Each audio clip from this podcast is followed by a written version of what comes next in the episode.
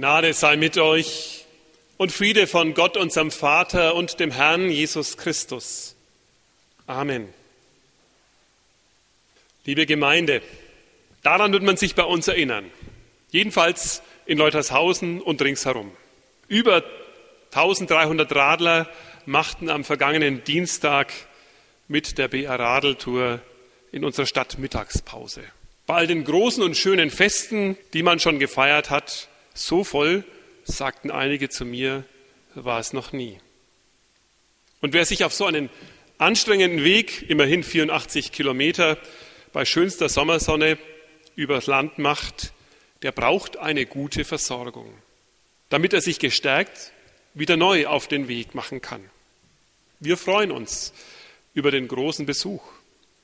Nicht wenige haben auch unsere Kirche besichtigt, besucht, haben sich umgesehen, die Stille genossen, sind auf den Kirchturm gestiegen, um über Stadt und Land zu blicken. Manche haben eine Bildkarte von unserer schönen Kirche mitgenommen, einen Eintrag in dem Gästebuch hinterlassen. Unser Evangelium heute erzählt von der Speisung der 5000. Jesus macht so viele Männer und Frauen mit fünf Gerstenbroten und zwei Fischen satt. Gott versorgt seine Menschen. Er gibt, was wir zum Leben brauchen.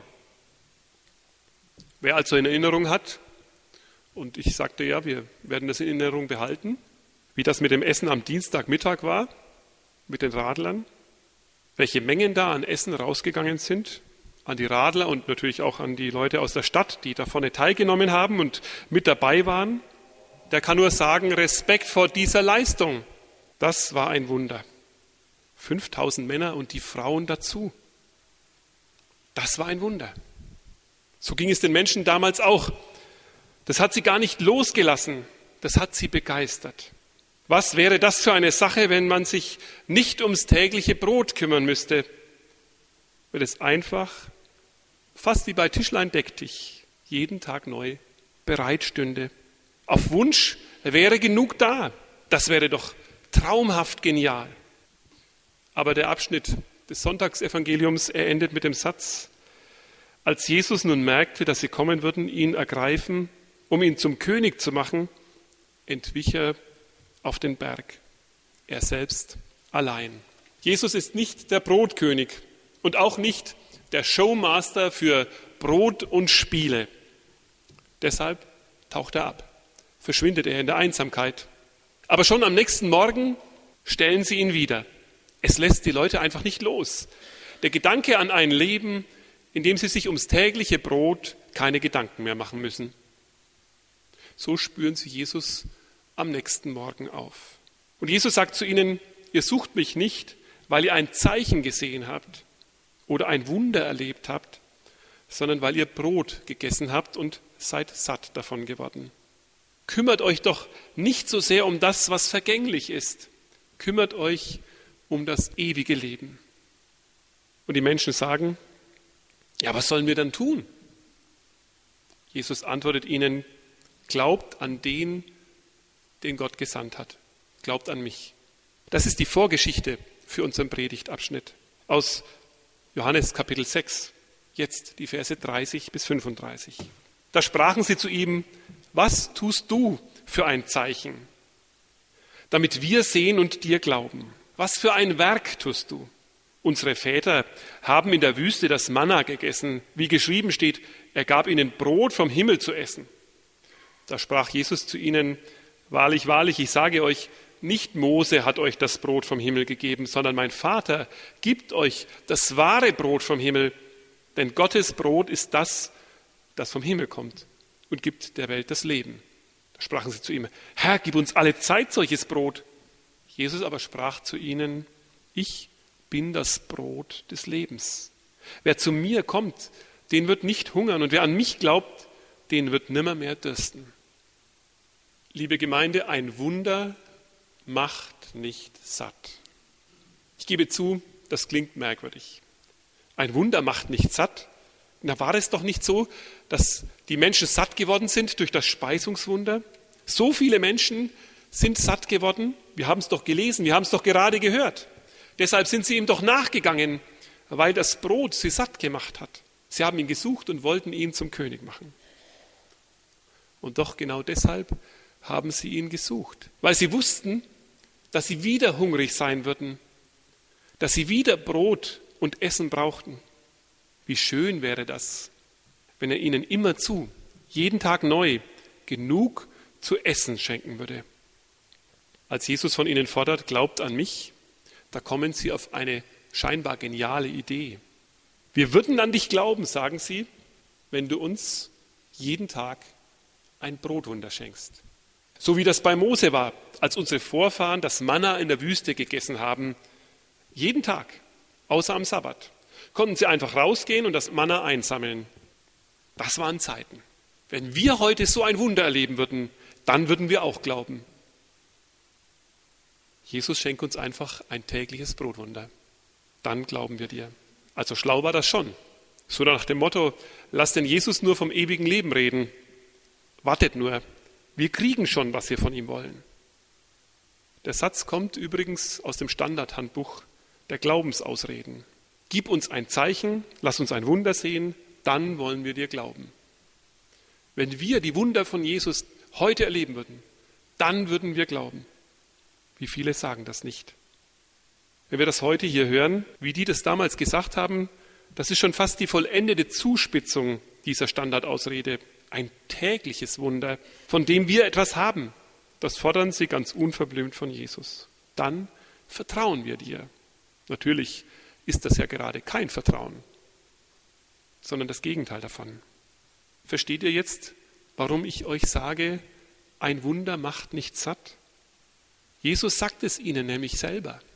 Ihr seid unersättlich geworden, weil ihr nur für das Vergängliche lebt und deshalb auch nur auf das Vergängliche schaut, werdet ihr nicht satt werden. Kümmert euch um euer ewiges Leben. Kümmert euch um das, was wirklich satt macht. Habt ihr euch schon einmal überlegt, liebe Gemeinde, warum dem Reichen der größte Reichtum nicht reicht? Rockefeller, so habe ich gelesen, einer der ganz großen, ganz reichen Amerikas, soll einmal gesagt haben, ich würde meine Millionen gerne tauschen gegen die Zeit, in der ich selbst mit drei Dollar in der Woche mich für reich gehalten habe. Warum wird im Wirtschaftswunderland trotz immer neuen Wachstums die Zufriedenheit immer weniger und die Klage immer größer. Das Wunder macht nicht satt. Die Menschen damals zitieren ausgerechnet das himmlische Manna. So ein tägliches Wunder hätten sie gerne. Täglich wunderbar satt werden. Dann wollen wir glauben. Sie scheinen nicht vor Augen zu haben, wie die Geschichte mit dem täglichen Wundermanna in der Bibel ausgegangen ist. Am Ende nämlich macht nicht das Wunder die Menschen satt, sondern die Menschen haben das Wunder satt. So geht die Geschichte aus. Das Volk in der Wüste beginnt zu jammern und zu maulen. Heute schon wieder Manna. Wir hätten gern mal was anderes. Das ist uns zu eintönig. Wir haben satt. Wir mögen nicht mehr. Von wegen Glauben. Genau das Gegenteil. Klage, Jammer und Auflehnung. Unser tägliches Brot gib uns heute. Wie schade, dass die Menschen damals Jesus nicht verstanden haben. Als er davon erzählt, dass Gott ein Brot schenkt, das der Welt Leben gibt, da stimmen sie zu und sagen, ja, gib uns jeden Tag neu so ein Brot, so ein Lebensbrot. Und sie verstehen ihn doch nicht. Sie bleiben ganz bei sich. Sie bleiben ganz bei ihrer Idee vom Leben, bei ihrer Idee, wie Gott handeln müsste, wie Gott ihr Leben schützen, stärken, vollenden müsste. Sie wollen Jesus zum König machen, aber zum König ihrer Lebensidee, zum König ihres Lebensentwurfs. Davon rücken sie nicht ab. Da geben sie nicht nach, davon lassen sie sich durch nichts abbringen. Ich habe lang überlegt über den Predigtabschnitt, was läuft da eigentlich schief? Warum verstehen sie nicht, was Jesus ihnen sagt? Warum missverstehen sie, was er ihnen anbietet? Ich meine, das ist nur allzu menschlich. Ich spüre es in mir selber. Ich möchte gerne, dass Gott die Ideen, die Pläne und Wünsche, die ich von dem heutigen Tage habe, bestätigt, dass er es abnickt und segnet, dass er was Großes aus dem macht, was ich mir vorgenommen habe. Aber dass Gott etwas Großes mit uns vorhat, indem wir uns von ihm gebrauchen lassen, so wie es ihm gefällt, das fällt uns schwer. Das passt nicht so richtig gut in unser Herz und in unsere Köpfe. Sie wollen sich nicht darauf einlassen, was Jesus ihnen sagt, was Gott mit ihnen vorhat. Sie stellen ihre Bedingungen auf für Jesus und für Gott. Ihre Vorstellungen sind die Grundlagen ihres Glaubens, ihres möglichen Glaubens, so sagen sie. Wie gehen wir mit Gott um? Was meinen wir, wenn wir beten, unser tägliches Brot gib uns heute? Bedeutet das, dass Gott meine Pläne bestätigen muss, meine Wünsche, meine Ziele heute zum Ende bringen muss und jeden Tag neu? Jeden Tag neu.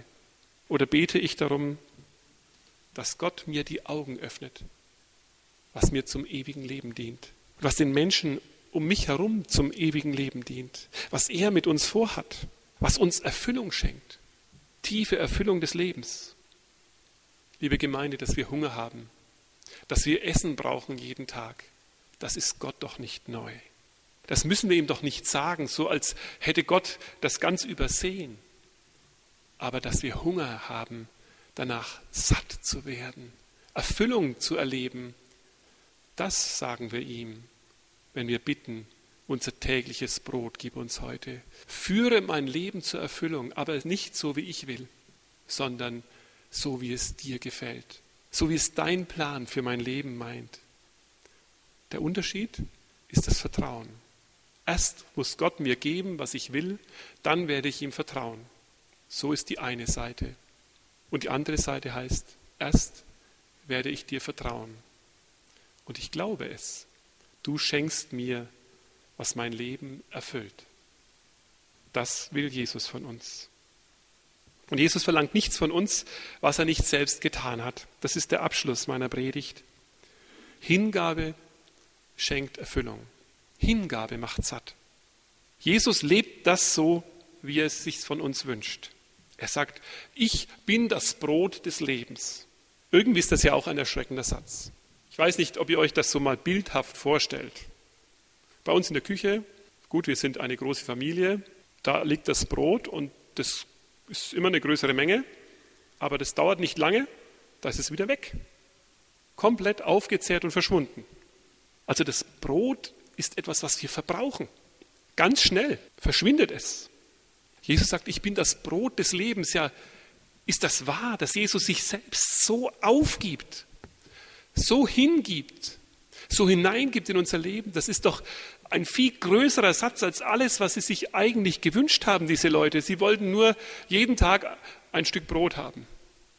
Aber Jesus sagt, in mir gibt Gott sich für euch auf, ganz und gar aus lauter Liebe.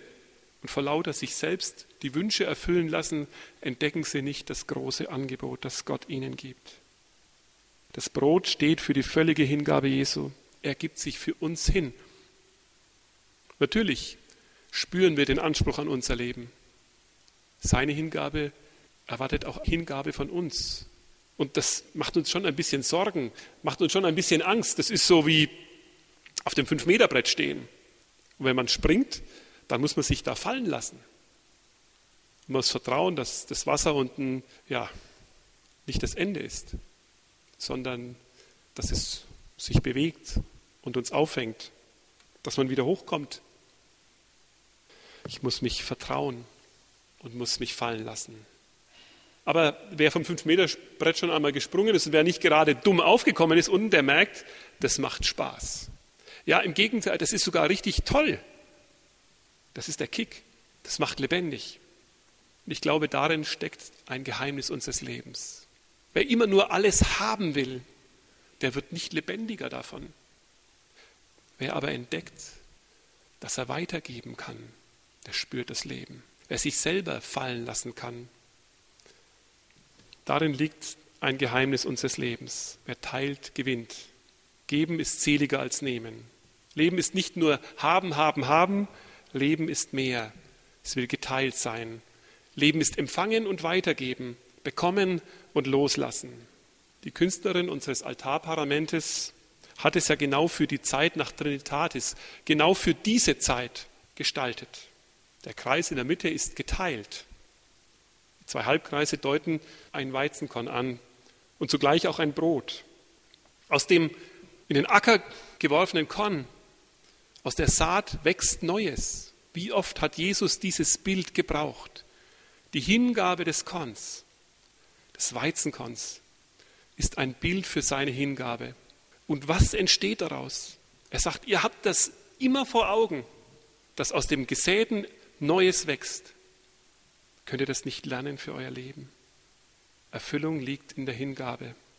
Das Brot wird gebrochen, es wird geteilt und seine Jünger erkennen ihn nach der Auferstehung, weil er das Brot bricht und den Segen darüber spricht. Wir sitzen vor vollen Tellern und beten. Wir sollten vor geteilten Tellern sitzen, vor Tellern, auf denen wir teilen, damit wir merken, der Segen ist im Teilen, im Empfangen und im Weitergeben.